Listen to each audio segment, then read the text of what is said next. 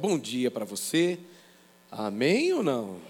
Ah, então tá bom. Glória a Deus por isso.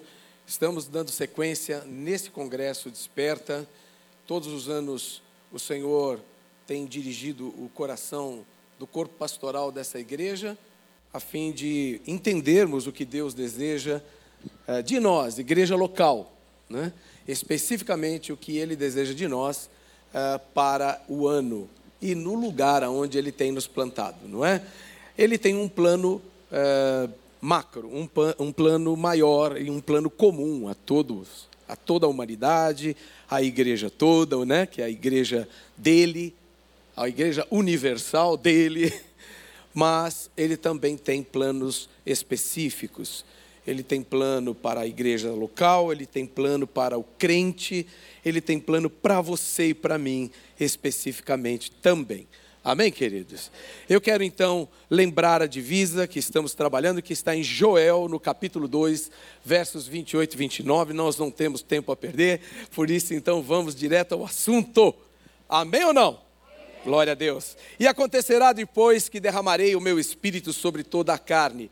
Vossos filhos e vossas filhas profetizarão, vossos velhos sonharão, e os vossos jovens terão visões, até sobre os servos e sobre as servas derramarei o meu espírito naqueles dias. Aleluia. Esses dias já se cumpriram, amém? Essa promessa já se cumpriu.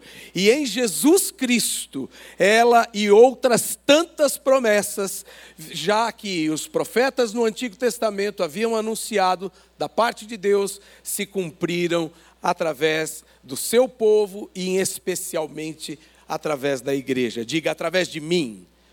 Diga Deus não tem só promessas para mim. Ele tem promessas através de mim. Ah, querido, ele deseja cumprir a palavra dele que diz que ele, o espírito dele, o poder do seu espírito cura. E ele há de usar muitos de nós, talvez não a mim, talvez não a você, mas ele usará o seu corpo em favor da saúde de muitos. Amém?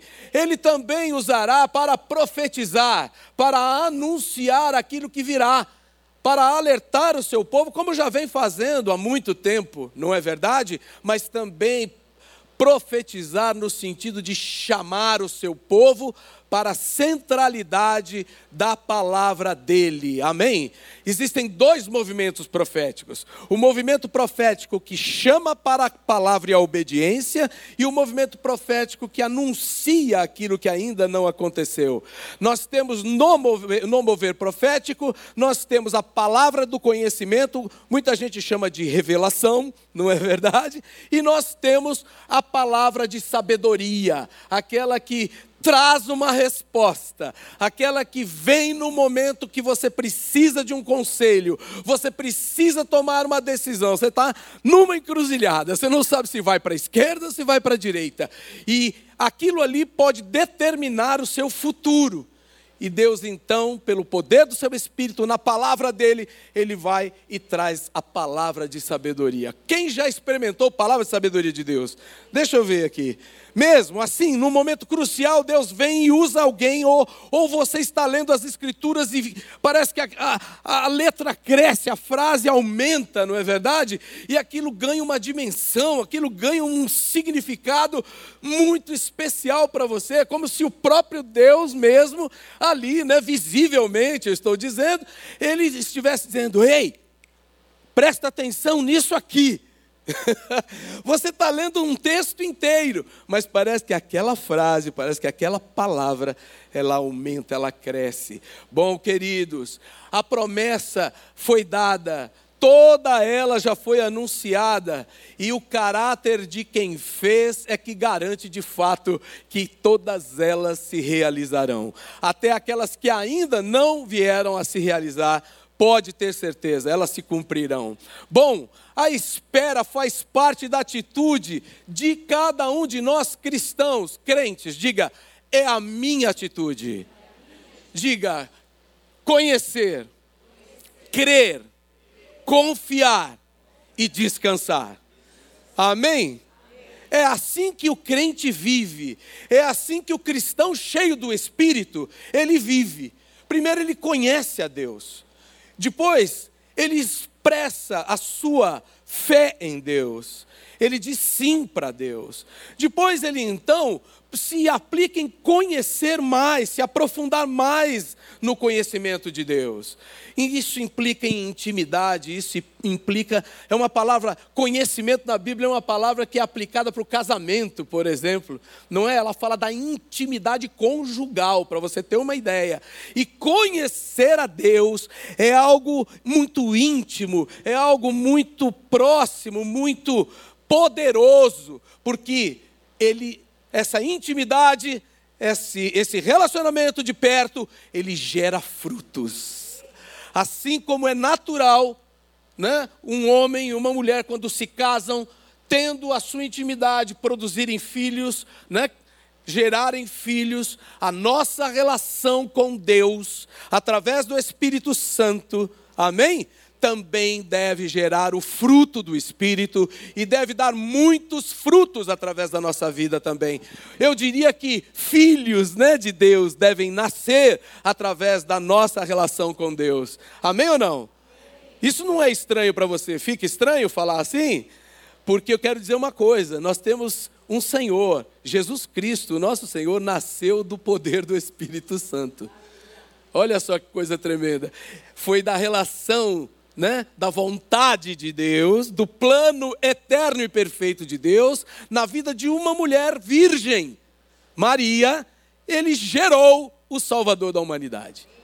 Então, todo o nosso relacionamento com Deus e com os outros deve produzir frutos, e o maior fruto é uma vida de fato nascida de Deus, ou renascida em Deus. Amém? Bom, mas faz parte da, da a nossa parte é esperar, é ter fé. O cumprimento, o que, que é então? Acabei de dizer, é o resultado da união da promessa com a fé.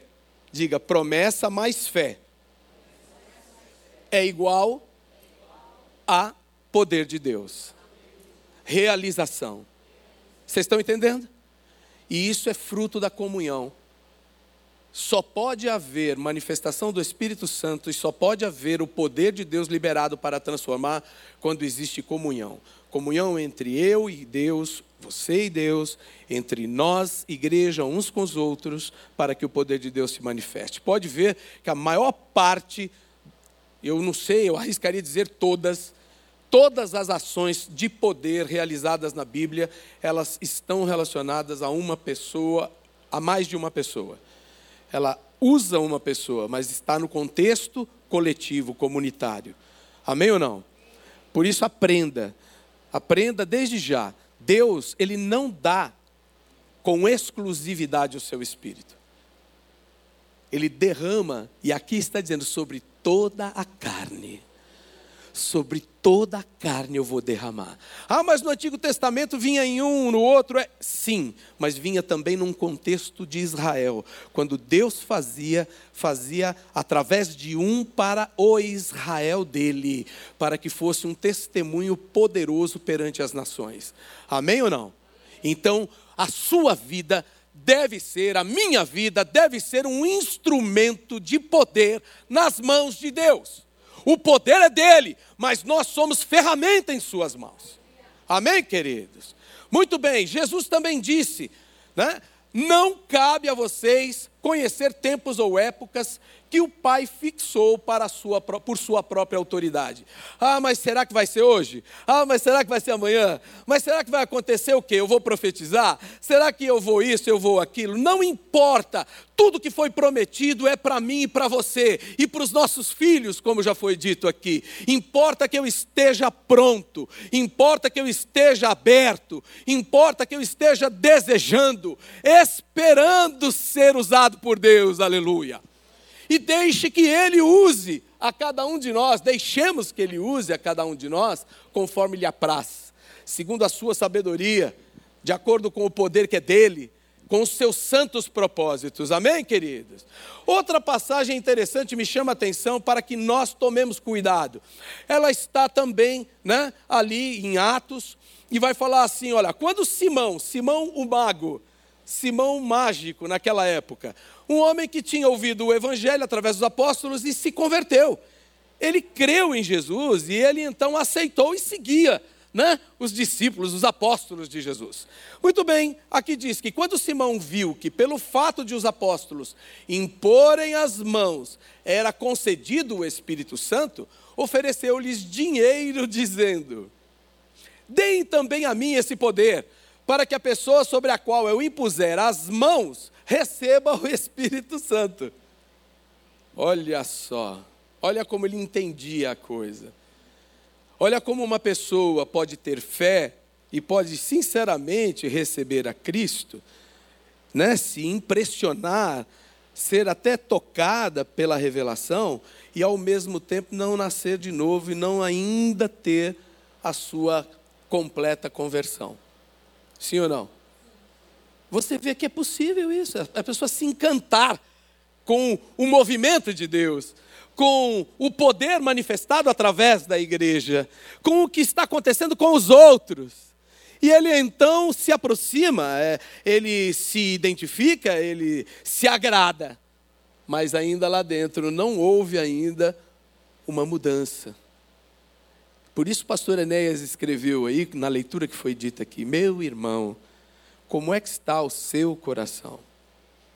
O Espírito Santo, ele possui você. E uma palavra muito difícil para nós aqui no Brasil, em especial latinos, que somos muito influenciados pelas né, religiões é, de ocultismo. Né? E quando fala possuir, a gente lembra possesso. E possesso é outra coisa. Possuído é uma coisa, possesso é outra. Mas, pastor, como é que é isso então? Deixa eu te explicar. Pastor Enéas mesmo nos ensinava na época de seminário, porque foi nosso professor de seminário. Nosso não, né? Meu e de alguns, né? Que a gente tem mais cabelo branco aqui.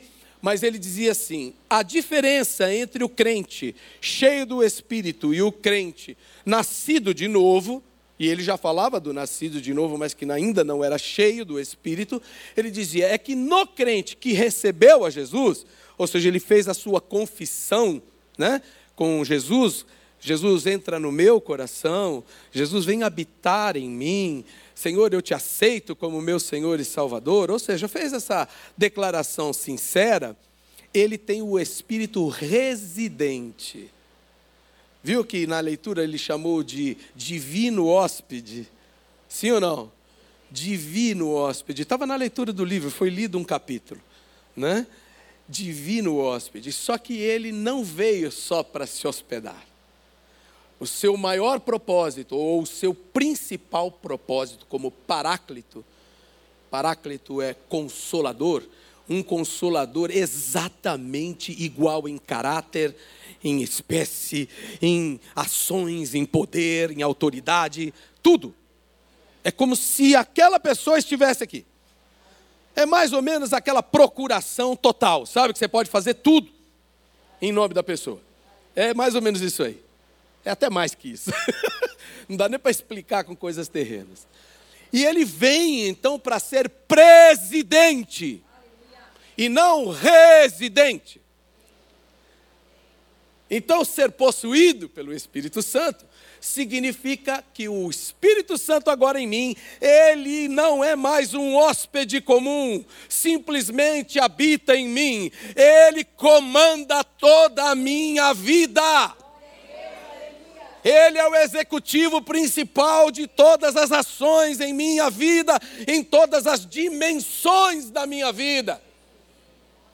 Família, trabalho, educação, ministério, entretenimento, lazer, tudo. Tudo. E só isso poderíamos já parar aqui e responder a pergunta: por que temos a necessidade de sermos cheios do Espírito Santo? Se já somos cristãos, se já temos o Espírito Santo, se já cremos em Jesus, se congregamos em uma comunidade da fé, Por que termos então que sermos cheios do Espírito Santo? Porque a sua vida, ela reside muito mais de segunda a sábado do que um encontro no domingo. E é na movimentação da vida, no dia a dia, que você vai mais precisar do governo, da liderança, da presidência do Espírito de Deus. Aqui é muito fácil. Todos nós estamos conversando a mesma conversa.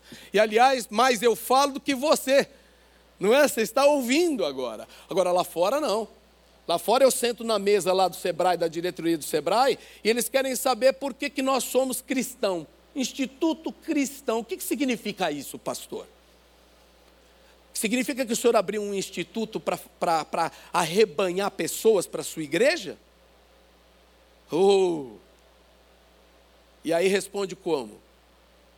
Com que coração vamos responder isso? Com que sabedoria vamos responder isso? Aí vem 1 Pedro 3,15, né? Em diante, que diz: Olha, primeiro santificai a Cristo em vosso coração. Primeiro santificai a Cristo em vosso. Eu, eu vou dizer outra palavra, tá? Vou, vou falar na minha versão. Primeiro você se enche do Espírito. santifica a Cristo, ou seja, pega e olha para Jesus, se separa da confusão, né, espiritualmente já lá dentro de você, vai e olha para Jesus e fala: Jesus, e agora? O que é que eu devo responder segundo a tua vontade? Olha só, santifiquei. Primeiro, então, escolhi, santifiquei, escolhi Jesus ao invés da minha carne, ao invés dos meus sentimentos, ao invés do barulho da minha alma, eu vou lá e então escolho Jesus. Bom, primeiro santificai a Cristo em vosso coração e estejam prontos. O que, que nós temos que estar? Prontos. Para quê? Para responder com o que? Como? Com mansidão. A razão da fé que habita em nós a todos aqueles que vos pedirem. Com mansidão a razão da nossa fé. Diga razão ou não é começar a na frente do camarada, ou então começar a fazer movimentos que talvez só nós aqui entendamos, ou tenhamos o Espírito de Deus para discernir. E aí Paulo fala aos Coríntios isso bastante, que nós devemos ter uma fé racional, que nós devemos expressar os dons né, de acordo com aquilo que é útil. Quando falar em línguas sem interpretação, é edificação própria só não edifica a igreja. E, a não ser que alguém esteja recebendo interpretação. Ah, mas lá no dia de Pentecoste, eles falaram em línguas, eles falaram em outras línguas. E aí é diferente de falar línguas estranhas. Outras línguas são as línguas daqueles 16 povos representados que estavam ali. Não é? Todas as nações ali representadas entenderam o que eles falavam, porque Deus derramou não é? A glossolalia, né? Aquele monte de línguas, não é? Muitas línguas. Entendeu? Entenderam aí, gente? Olha só como é que a coisa acontece. Portanto, eu quero afirmar que tem uma afirmação que precisa ser feita aqui. Deus não faz absolutamente nada sem um propósito santo e eterno. Você pode repetir isso comigo? Diga: Deus não faz absolutamente nada sem um propósito santo e eterno. Aleluia! Até porque o sábio já disse que tudo que Deus faz durará para sempre. Amém? Lá em Eclesiastes 4, eu acho que está isso aí. Tá certo, gente? Muito bom. E tem sempre um contexto na palavra de Deus. E não considerar o contexto, o contexto em que Deus nos ensina a sua palavra, pode nos colocar em enrascadas terríveis. Vai, com certeza, nos colocar em situações insustentáveis. Porque quando Deus dá visão, dá provisão. Porque quando Deus fala, Ele cumpre. Porque quando Ele determina que é daquele jeito, Ele garante o processo. Ele garante o resultado quando Ele determina o processo. Vocês estão entendendo? Amém ou não? Então nós devemos considerar o que, o quem, o quando, o porquê, de cada palavra, frase, de cada livro, ou enfim, de toda a narrativa da Bíblia. Tem gente que quer explicar as coisas sem considerar Gênesis a Apocalipse. O livro, a Bíblia, os livros, né? A Bíblia, ela é uma narrativa. Ela não é um, uma fragmentação juntada, sabe? Você pega Machado de Assis, né? Você pega uh, outros títulos e põe lá na sua biblioteca. Um fala A, outro fala B, outro fala C, um é romântico, o outro é, enfim, ficcionista. Nada disso. A Bíblia é a narrativa de uma pessoa a respeito de uma pessoa com o plano desta pessoa, Jesus Cristo. De Gênesis a Apocalipse é a narrativa do nosso Deus que é Pai de nosso Senhor Jesus Cristo e que enviou o seu Santo Espírito a nós. Amém, queridos? Seremos por Ele, então, quando buscarmos isso, essas respostas a essas perguntas da, do texto bíblico, iluminados e transformados à imagem e à semelhança desse Deus da vida e ao Senhor da missão, que é o Senhor Jesus Cristo. Aí nós vamos nos alinhar aos seus propósitos. E ser cheio do Espírito Santo é estar totalmente alinhado aos propósitos de Deus. Eu abro mão dos meus propósitos pessoais e me junto, me uno a Cristo para cumprir os seus santos propósitos. Pode ser que muita coisa da minha parte, dos meus desejos, dos meus sonhos, coadunem com isso. Aí, glória a Deus. Mas pode ser que não, e eu vou ter que dizer não para mim. Eu vou ter que dizer não agora. Eu vou ter que dizer nunca mais. E assim é que nós manifestamos esse poder, esse enchimento do Espírito Santo em nós. Quando nós resistimos à carne, o mundo e o diabo e nos associamos a Deus para a sua obra eterna. Amém, queridos? Bom, a Bíblia diz: olharam para ele e foram iluminados e os seus rostos não ficaram confundidos. Olha, quer realmente ter respostas, quer realmente ser resposta, olhe para Jesus. Qualquer dúvida, eu me lembro quando era criança e eu estava junto dos meus pais ou de um adulto responsável, especial pai e mãe, entrava na casa da pessoa e já queria pegar alguma coisa, né? Aí achava uma coisa bonita, brilhante, né? E as pessoas têm especialidade de colocar na mesa as coisas mais bonitas, né? E acha que criança não, não precisa se interessar por aquilo. Põe lá para chamar atenção, né? Mas aí eu ia assim, mas eu antes eu fazia o quê? Era assim, posso ou não posso pegar? Aí eu olhava para os olhos da minha mãe ou para os olhos do meu pai. E aí minha mãe fazia assim, só com os olhinhos assim, balançava nem a cabeça.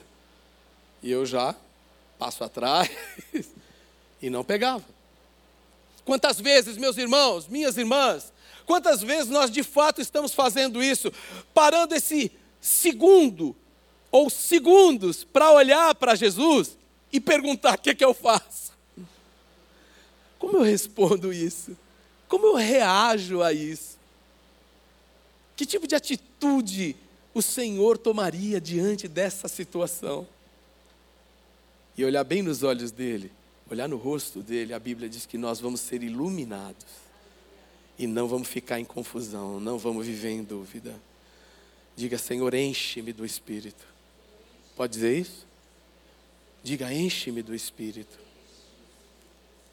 Já estamos buscando e estamos nos enchendo. Na medida em que vamos ouvindo a palavra de Deus e ela vai nos dizendo: olha, você precisa olhar para Jesus, e aí você diz: mas eu não tenho olhado para Jesus. Então, olha agora.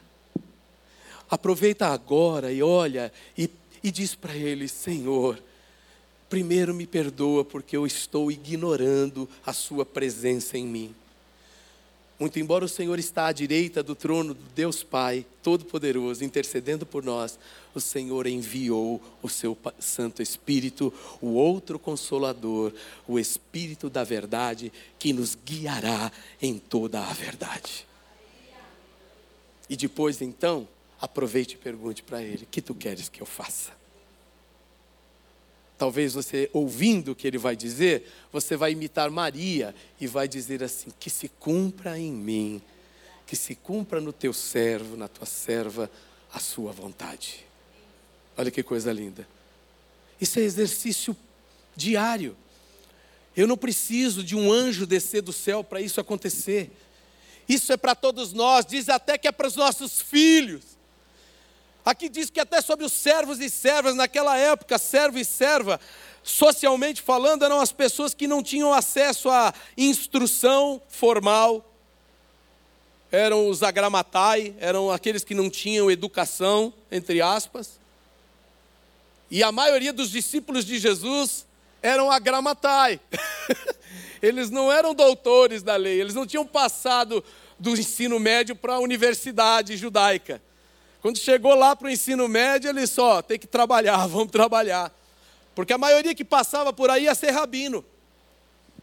Era a escola do rabinato que vinha depois. Então só pouquíssimos passavam. Que aí então comporiam um sinédrio e fariam parte dos doutores, mestres da lei, sacerdotes, sumo sacerdote, etc. Levitas. Entenderam? E Jesus escolheu exatamente esses, meu irmão, para realmente serem seus apóstolos, serem seus enviados, seus missionários. Diga aleluia. Oh, diga, se eles puderam, eu também posso. Aleluia. Você sabe que aqui na Batista do Povo a média é graduação, né? Mas tá, tem muita gente pós-graduada, tem muita gente PhD, tem até pós-doc aqui. Imagina, se Deus pode e usa uma pessoa simples, né, de pouco estudo, por que não usaria você também? Ele não faz acepção de pessoas. E não é o poder e o conhecimento das pessoas que realiza. Deus não depende disso para realizar a vontade dele e a obra dele. Ele tem todo o poder. E quando ele derrama o seu poder, a sua obra então pode ser realizada. Talvez você seja um médico e não consiga encontrar a razão da cura ou o caminho da cura para o seu paciente. Mas você pode se chocar ao orar pelo seu paciente, ele ser curado sem explicação. Aleluia. Aleluia. Talvez você não tenha uma resposta para o seu aluno, professor, professora, mestre. Talvez você diga como é que eu, eu, eu não consigo, eu, eu sei, mas eu não consigo explicar isso. Aí então Deus vem pelo seu espírito e te dá um caminho, não é de, um, uma didática, né? Vai te dar uma didática para você conseguir ensinar aquele aluno. Quantas vezes no, na semana de leitura, ali no Alvo Certo, no Grajaú e na Vila São José, fazemos duas vezes ao ano a semana da leitura. Coloca-se muitos livros, a gente numera, as, é, é, valoriza as páginas de cada livro segundo a faixa etária, pontua, né?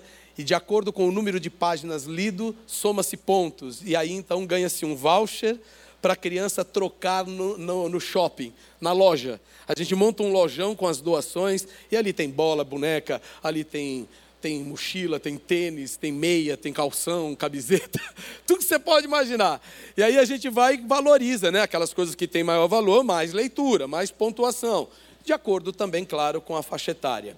Bom, crianças que chegam ali e a, história da mãe é: olha, ele veio aqui por causa dos brinquedos, mas ele até hoje não aprendeu a ler. Ele está com nove anos e não sabe ler. Aí ele entra na semana da leitura. Aí os facilitadores, né, os monitores vão acompanhando. E ali, enquanto a criança está lendo ou tentando ler, eles já estão lá, né? O Senhor Jesus abençoa a mente dessa criança. Já oraram antes, estão orando ali amor, acolhimento, um ambiente eh, né, acolhedor, seguro. Ninguém está ali. Lê logo, menino. Você não leu? Por que você não fez? É amor derramado, é amor derramado, é compreensão, é acolhimento. Você precisa de ajuda? Olha, deixa eu ler um trechinho para você então, vou te ajudar. Bom, pasmem, mas nós temos muitos testemunhos de que depois da semana da leitura, ou até o fim da semana da leitura, aquela criança foi uma das que mais pontuou. E lá na escola, a professora veio e chamou a mãe e falou assim: O que é que vocês fizeram nos últimos sete, dez dias? Porque ele não lia nada. absolutamente nada. Isso é milagre? Para mim é. Para mim é milagre. Para mim equivale a você pôr a mão na cabeça de uma pessoa e dizer: ser curado. E essa pessoa ser curada. Você pôr a mão num, na cabeça de um cego, nos olhos de um cego, e dizer: veja, e ele vê. Às vezes a gente fica esperando que aconteça milagres na dimensão ou do jeitinho que era antes, mas tem muitos milagres para acontecer através de mim e de você, do jeito que a gente é, com o melhor que a gente tem. Quer ver um milagre? Não tinha arroz nenhum no INSEC. Liga para a prefeitura, não tem agora. Liga para não sei quem lá, para os amigos lá, não tem. Foi um momento difícil. 2022 foi difícil. Foi difícil. Para todos, para todos foi difícil. Então quem tinha segurou, né? Porque não sabia o que estava acontecendo. Quem não, e não tinha, então a gente foi, mas Deus supriu, foi suprindo. Ah, chegou uma hora na virada do ano, e a gente pensa, senhor, precisa de arroz, arroz custa caro. né? E aí, pô, precisa comer arroz e feijão. É a, dieta, é, é a dieta balanceada melhor que existe e mais barata que existe. Daqui a pouco, me manda o Tarcísio, olha, o pessoal da célula vai entregar aí 225 pacotes de 5 quilos. Faz a conta, né, irmão? Faz a conta. Para mim, eu provei Jesus passando ali multiplicando pães e peixes. Eu vi o meu Jesus multiplicar o arroz ali. Eu entendo que ser cheio do Espírito nos nossos dias é estarmos sensíveis a esses milagres que às vezes nós não entendemos como milagre. Foi porque o arroz não brotou do nada, ou um anjo não desceu, o anjo do arroz. Não, não veio o anjo do arroz? A gente não dá, né, Simão, valor, né? Mas eu e você também podemos ser anjos de Deus. Aliás, nós somos não anjos, né? Mas somos santos separados por Deus para a sua boa obra. Para que todos os que vejam as nossas boas obras glorifiquem ao Pai que está nos céus. Isso é o resultado de uma vida cheia do Espírito. Amém? Muito bem, queridos. Graças a Deus por isso. Então nós estamos respondendo as perguntas importantes. O que? O batismo no Espírito Santo, portanto, é de fato uma bênção distinta do novo nascimento. Você entendeu o que foi falado agora? Nasceu de novo? Sim. Mas já foi batizado no Espírito? Ah, não sei. Então vai responder, porque você não vai ficar confundido. Né? Vai ter sua resposta aí até o final desses dias. Ah, eu já fui. É, já fui, mas esvaziei e não me enchi de novo, porque é um ato contínuo. Enchei-vos não é uma vez só, é, enchendo-vos. Né? O tempo verbal é sempre, sempre, sempre. Vai enchendo e vai doando, vai enchendo e vai doando. Portanto, ele é distinto do novo nascimento e serve, habilita o cristão ao cumprimento da missão de sinalizar o reino de Deus na terra. Diga, sinalizar o reino de Deus na terra. Jesus foi gerado pelo Espírito Santo. Também foi cheio do Espírito Santo depois ali, depois do batismo dele nas águas, não é? E veio sobre ele o Espírito de Deus em forma de pomba. Lembra disso? Então ele primeiro né, foi gerado no Espírito e depois cheio do Espírito Santo e venceu. Qual foi a primeira coisa que acontece com ele? Ele é impelido por esse Espírito ao deserto para enfrentar as tentações de Satanás. Isso equivale a, a, nós que nascemos de novo, cheios do Espírito, vamos ao mundo. Voltamos, regressamos ao nosso território comum. E ali o diabo vai nos tentar, vai nos tentar nas necessidades mais básicas, como alimentação, fome, sede, saúde, as necessidades básicas do ser humano. Ou então, ele vai tentar nos pegar pelo orgulho, o orgulho espiritual. Olha, sobe no pináculo do templo e pula dali abaixo, porque está escrito que, ao seu respeito, que dará voz de ordem aos seus anjos e nenhum mal te sucederá. Salmo 91. Só que Salmo 91 é uma promessa. E Jesus responde para ele com a lei. Ele diz: Mas também está escrito: Não tentarás o Senhor teu Deus. Ou seja, eu não vou usar poder, eu não vou usar promessa para coisas vãs. Isso tem um propósito santo e eterno. E o que você está me pedindo não tem nada a ver com o propósito de Deus. Quantos crentes vivendo de caixinha de promessa? Quantos crentes invocando a palavra sem nenhum fundamento, nenhum fundamento dos princípios divinos, nenhum propósito santo ali a não ser, a não ser satisfazer suas próprias necessidades, seus próprios desejos. Me dá, Senhor, me dá, Senhor, me dá, Senhor, porque eu quero e eu preciso e é bom para mim. Parece o Simão o mago.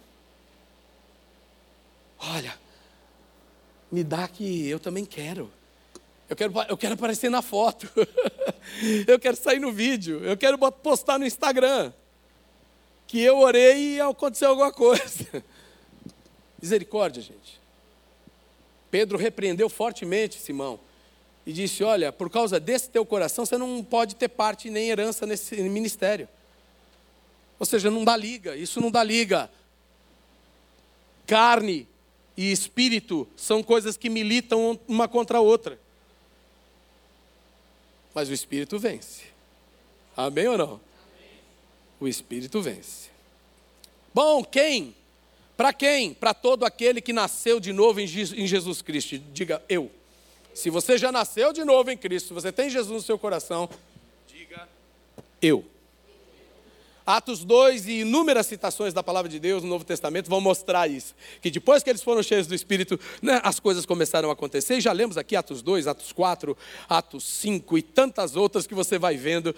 Estes que foram, nasceram de novo, creram em Jesus e foram cheios do Espírito, realizaram em nome do Senhor Jesus. Bom, quando foi isso? Ou quando agora, né, melhor dizendo? Para quando? Quando será? Diga, quando será que eu serei batizado?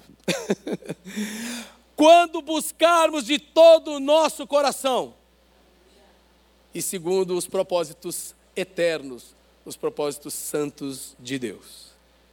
Diga, a motivação é tão ou mais importante do que a ação. Deu para entender? Primeiro, santifique a Cristo em teu coração para que você tenha a motivação correta, para que você saiba dos propósitos pelos quais Ele enche você. Está escrito na palavra de Deus: todos estes perseveravam unânimes em oração com as mulheres, com Maria, mãe de Jesus, e com os irmãos dele. Um bom né, conselho. Você pode começar dentro da sua própria casa apesar de eles estarem aqui né, no cenáculo, é outra coisa, mas era uma casa, era uma sala de jantar, uma sala de cear. Né? Você pode, lá na sua casa, junto com sua família, buscar o enchimento do Espírito Santo. Aqui você veio para ouvir isso, que você podia estar fazendo na sua casa. Não é verdade? Isso não quer dizer que não deva vir e congregar, não quer dizer que não deva buscar aqui junto com a igreja, mas pode ser em qualquer lugar porque o nosso Deus é onipresente. Ele não depende de lugares para operar o seu poder. O único lugar que ele espera ser chamado, convidado, é o seu coração, o meu coração. Bom, o que é que eles então né, é, receberiam? Por que sermos cheios do Espírito Santo? Para que nós possamos realizar as obras que ele designou para que as cumpríssemos. Deu para entender? Sim? A frase ficou longa? Não? Sim? para realizar as obras de Deus. Diga, para cumprir a missão. É por isso que nós precisamos ser cheios do Espírito. E para encher tem que esvaziar. Um vaso cheio não pode ser cheio de novo. Ou ele esvazia para ser cheio daquilo que precisa, ou ele vai ficar ocupado com aquilo que não tem utilidade. Já viu aqueles vasinhos em casa que não tem planta e você vai começando a jogar assim, ó? Pega o troquinho, assim, um troquinho, assim, pum, põe lá. Aí depois põe uma moedinha, depois põe a aliança, depois põe o relógio, depois põe o papelzinho do supermercado, depois... Você vai jogando tanta tranqueira lá dentro. E essa aí, tranqueira, representa as nossas preocupações, né? as nossas coisas da vida, que Você não pode encher de água e pôr uma planta. Você vai ter que tirar essa bagunça e limpar o vaso. Aí então verter água limpa, filtrada de preferência, não é? Talvez um pouco geladinha, para colocar suas flores lá e elas ganharem vida. Assim é a nossa vida com Deus também. E é por isso que o pastor Enéas, quando escreveu, ele disse: Ei, meu irmão, o que é que está aí dentro desse vaso precioso que é você? O que é que você tem colocado aí dentro de você? O que, é que você permite que está entrando aí, ficando aí? Olha que dica preciosa para ser cheio do, Espírito, cheio do Espírito Santo. Vamos nos despojar né, das preocupações dessa vida, jogar fora as frustrações, acusações, ofensas. Esses dias eu escrevi, né, que o ódio é o alimento preferido da religiosidade e a, e a ofensa a mais eficaz isca de Satanás. Ou seja, ele pega as pessoas pela ofensa. A gente está se ofendendo muito, a gente está reivindicando muito os nossos direitos, a gente está brigando muito para ter razão a gente precisa parar e pensar se o diabo não está nos pegando pela boca.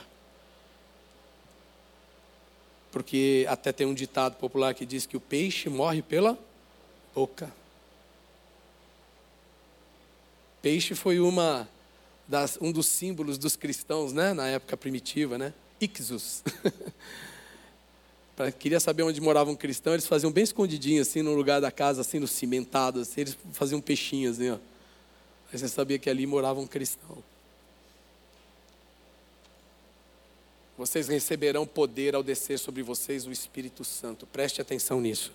Isso é para você e para mim. Amém?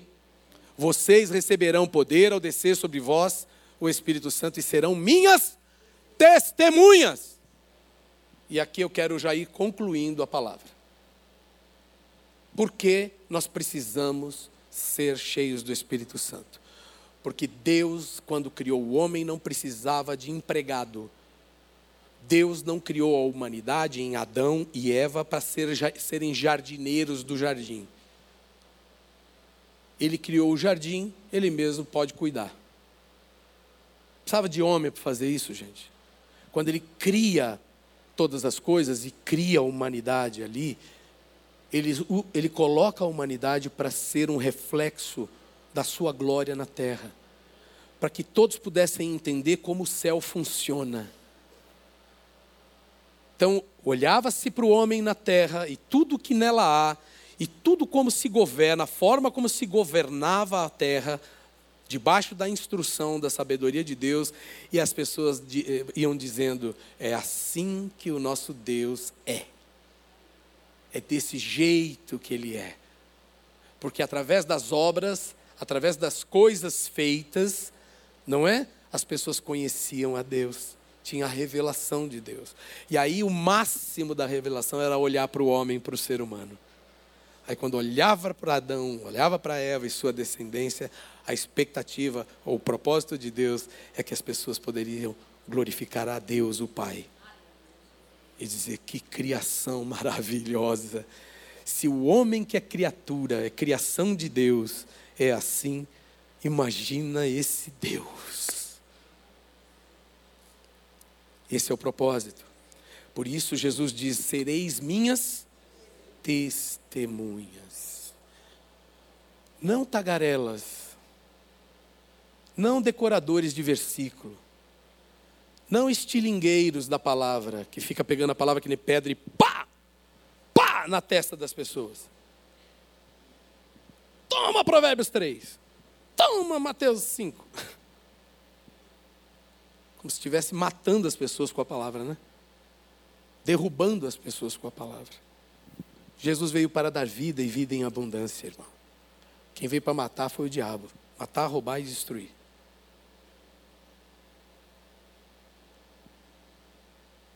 E o que recebemos quando somos cheios? Autoridade para anunciar a palavra de Deus falar da palavra com ousadia e com verdade. Eficácia na aplicação da verdade. Ou seja, ninguém vai ficar com dúvida. Amém? Não tem, pode não concordar, pode não aceitar, mas não vai ficar com dúvida. Numa célula, um dia, eu, explicando lá sobre a, a parábola do rico e do Lázaro, uma das pessoas ali disse assim, ao final do vídeo, né? Ele disse assim: Eu não consigo entender isso. Esse negócio do rico e do Lázaro, essa coisa do, do céu lá, do inferno aqui, do Abraão para lá, eu não consigo entender isso. Respeitosamente, né? Eu, eu, era uma pessoa que eu já conhecia também, eu disse para ele, não convertido ainda. Então, eu perguntei a ele assim: Meu querido, eu conheço você e sei que você é uma pessoa muito inteligente. E é mesmo? Falei assim, eu tenho até dificuldade de, de ouvir que uma pessoa inteligente como você disse eu não, eu não entendi. Mas, de qualquer maneira, eu vou perguntar a você então para tentar te ajudar. O que é que você não entendeu? Aí ele olhou para mim e disse assim: não, não é bem isso, pastor, que eu não entendi. É que eu não aceito.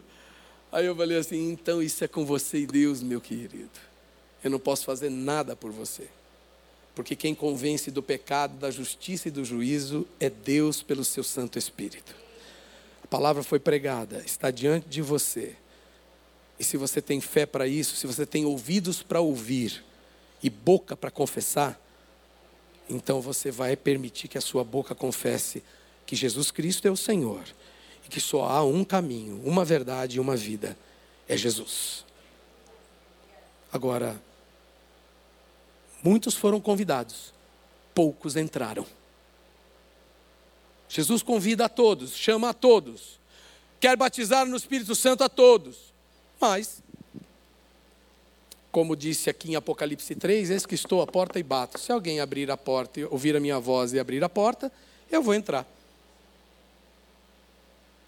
Deixe o Senhor ser o presidente da sua vida se enchendo do Espírito Santo. Amém?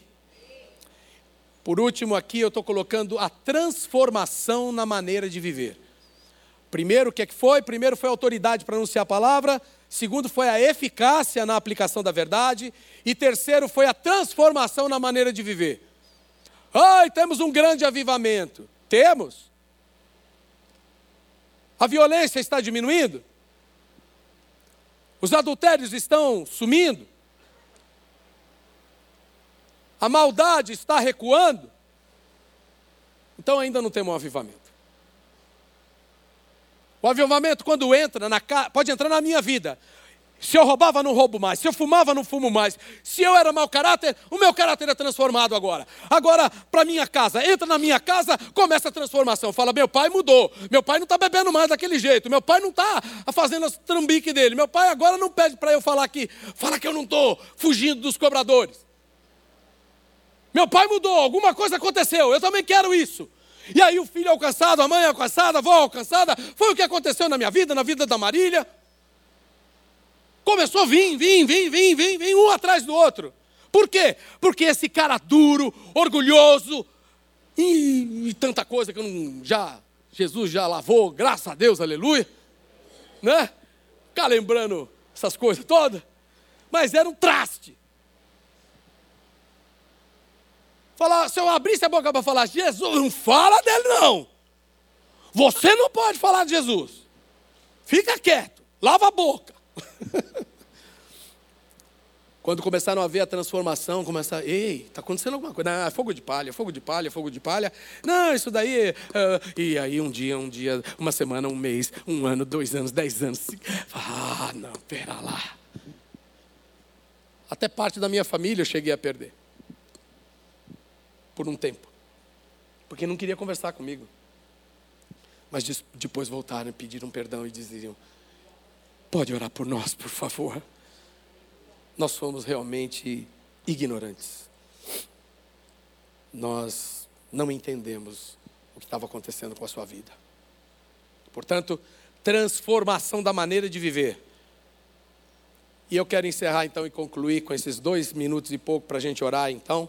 E podemos terminar num tempo bom. A pergunta que foi feita lá a Pedro e aos que estavam no cenáculo. Vocês lembram disso? Sim ou não? Atos 2? Abre aí, por favor. Abra lá.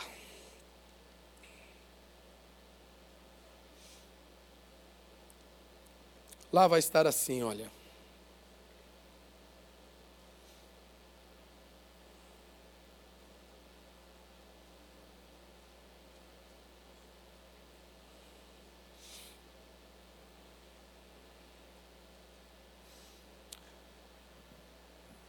Quem abriu aí, amor? Me dá aqui a, a, a Bíblia que esse digital aí não é muito convertido, não. E eu com quase sessentão, né, eu prefiro aqui, viu?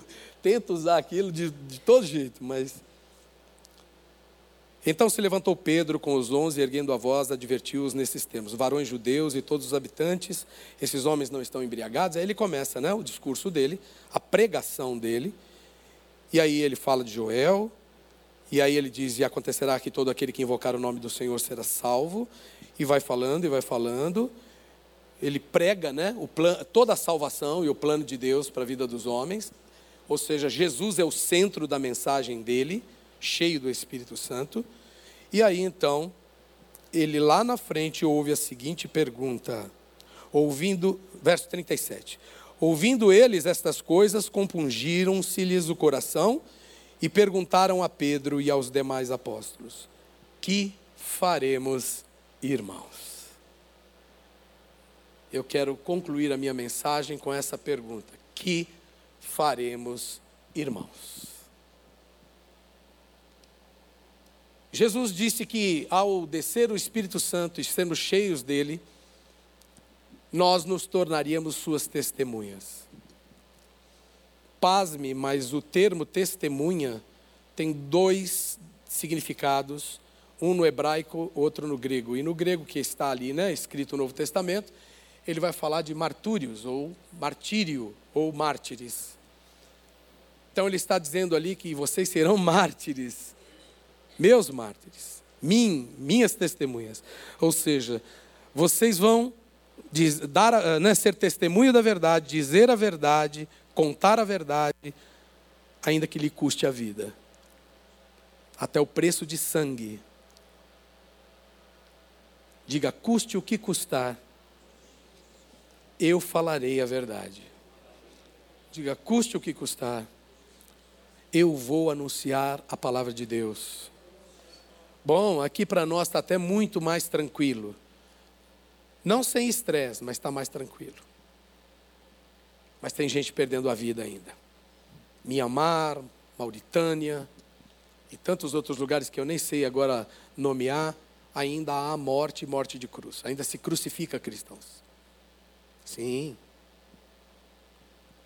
Sim. Mas no hebraico, essa palavra ela é traduzida como Beit Anot. Bait ou Beit, não é Bait não, né? Porque Bait é isca, né? Em inglês. Beit Anot. Beit é casa. Bet Shalom. Né? Casa da paz. Bethlehem. Casa do pão. Belém, né? Casa do pão. E Betanot. Casa de respostas. Uou! Casa de respostas. E vocês serão casa de respostas. Quero que vocês coloquem em pé agora, nesse momento. Por tudo que você ouviu até agora.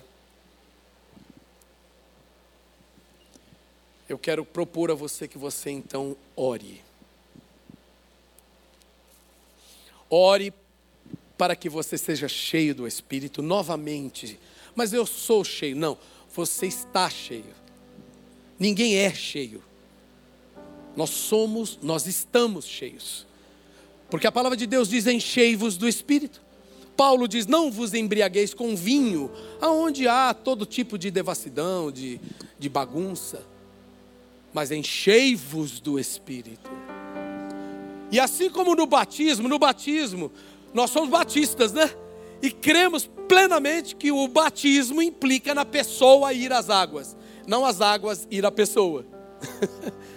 Porque batismo não salva, ele só confirma e declara publicamente o nosso testemunho. Eu não preciso fazer aquilo que eu já fiz diante de Deus, de, diante de um núcleo íntimo. O batismo é para eu declarar publicamente a minha fé, para muita gente saber o que aconteceu comigo. E como eu tenho que ir às águas, e eu escolho, eu decido mergulhar, né? E aí aceito ser mergulhado, né? Que eu me entrego nas mãos de, de um ministro, né? E ele me mergulha. Da mesma maneira sou eu que tenho que ir ao Espírito Santo e dizer: mergulha toda a minha vida, me cobre, me reveste e mergulhar, mergulhar totalmente, ou melhor, deixar-se, né? Mergulhar. Feche seus olhos. E continue orando, porque eu sei que você já está orando em espírito. Eu sei que o Espírito Santo está movendo e mexendo dentro de você. Já mostrou a você, como no livro está escrito lá, os ratos mortos, né? Entupindo aí esse canal onde flui as águas de Deus. Arranca isso da tua vida, meu irmão e minha irmã. Arranca a ofensa, a mágoa, a falta de perdão, Arranca tudo isso de dentro de você, deixa o seu coração puro, limpo diante de Deus. Nada disso vai fazer com que a sua vida melhore. Nada disso vai fazer com a vida com que a vida das pessoas ao seu redor melhore. Sua raiva, sua indignação, suas acusações, a violência de suas palavras, a rudeza das suas respostas, os julgamentos frívolos que muitas vezes cometemos, os pecados grosseiros, carnais, a imoralidade, a maledicência, por Deus a prova, murmuração, por causa disso tudo o povo caiu no deserto, morreu no deserto. Mas Deus não te chamou para morrer no deserto. Deus te encheu do Espírito Santo e enche agora também, para que você vença o tentador no deserto para que você vença a carne, o mundo e o diabo. Pai, em nome de Jesus, nós oramos agora. E mais uma vez estamos buscando o enchimento. Nós confessamos, nós necessitamos sermos cheios do Espírito. Nós precisamos todos os dias, o dia todo, desde o levantar até o dormir. Nós precisamos, Senhor, sermos cheios do Teu Santo Espírito. Pai, em Jesus Cristo, através do seu Espírito Santo.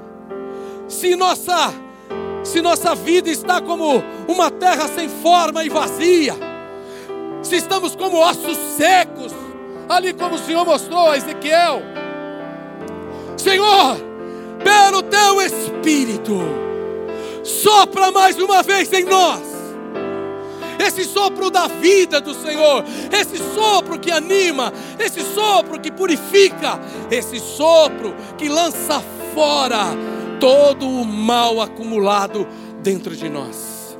E que com isso também, Senhor, saiam as enfermidades, as enfermidades da alma, depressão, transtorno obsessivo compulsivo, psicoses, fobias, traumas e também o corpo físico receba a cura do Senhor. Senhor, onde houver dor agora, eu peço que a tua mão santa, pelo poder que há no sangue de Jesus, se manifeste a cura nesse lugar agora na vida de pessoas aqui.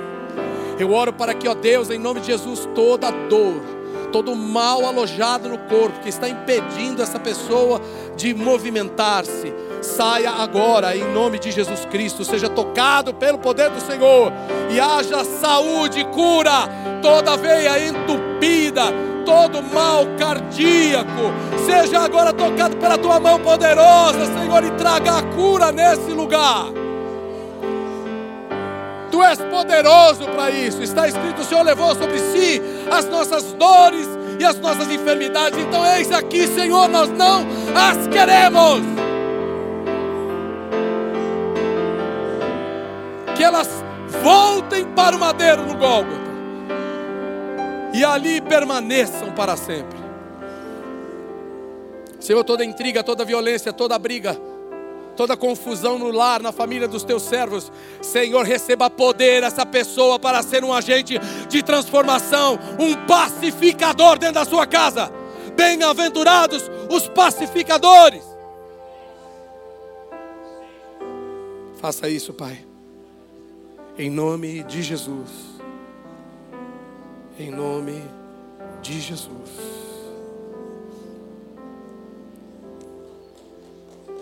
Aleluia.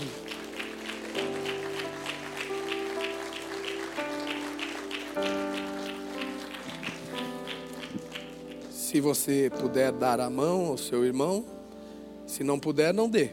E não poder, às vezes, não pode mesmo, né? De alguma forma, mas se puder. Eu quero ministrar sobre a sua vida, me permite? Mais um pouco e vamos encerrar, tá bom? Diz a palavra de Deus que após eles serem visitados ali, né? Eles foram habitados e então aí governados, né? Diga visitado, diga habitado, governado. Pronto. Fomos nesse mesmo movimento. E eu quero que você saia daqui governado. Governado tomando as decisões que você sabe que tem que tomar. Você já sabe o que Deus espera. Então faça aquilo que Ele te pediu. E experimente milagres na sua vida. Primeiro diz que eles perseveravam na doutrina dos apóstolos. Diga perseverar. Também na comunhão, diga comunhão Diga no partir do pão, partir do pão. Também nas orações, diga orações, não oração, orações. Em cada alma havia temor, diga temor de Deus. Muitos prodígios e sinais. Então você pode dizer muitos prodígios e sinais. Diga, Senhor, eu verei muitos prodígios e sinais. E se o Senhor quiser, faz através de mim. Diga eu estarei junto aos meus irmãos, fortalecendo a minha fé, e terei tudo em comum com eles. Senhor, eu vou repartir tudo que o Senhor colocar em minhas mãos, porque eu sei que o que o Senhor dá é mais que suficiente para mim, e aquilo que sobrar, passar, que, que transbordar, eu vou entregar a quem o Senhor mandar. Aleluia. Pai, peço que essa graça e esse poder do Espírito Santo, que encheu aquele dia os meus irmãos lá no Pentecoste, continue os seus efeitos nos dias de hoje, enchendo também meus irmãos e irmãs aqui, e que eles vivam para a glória do Teu nome. O poder dessa verdade. Amanhã, Senhor, terça, quarta e até a volta de Jesus, ou até o Senhor chamar cada um de nós, sejamos encontrados e reconhecidos como fiéis testemunhas de Jesus. Casa de respostas para a tua glória. Amém, amém e amém. Deus te abençoe, querido.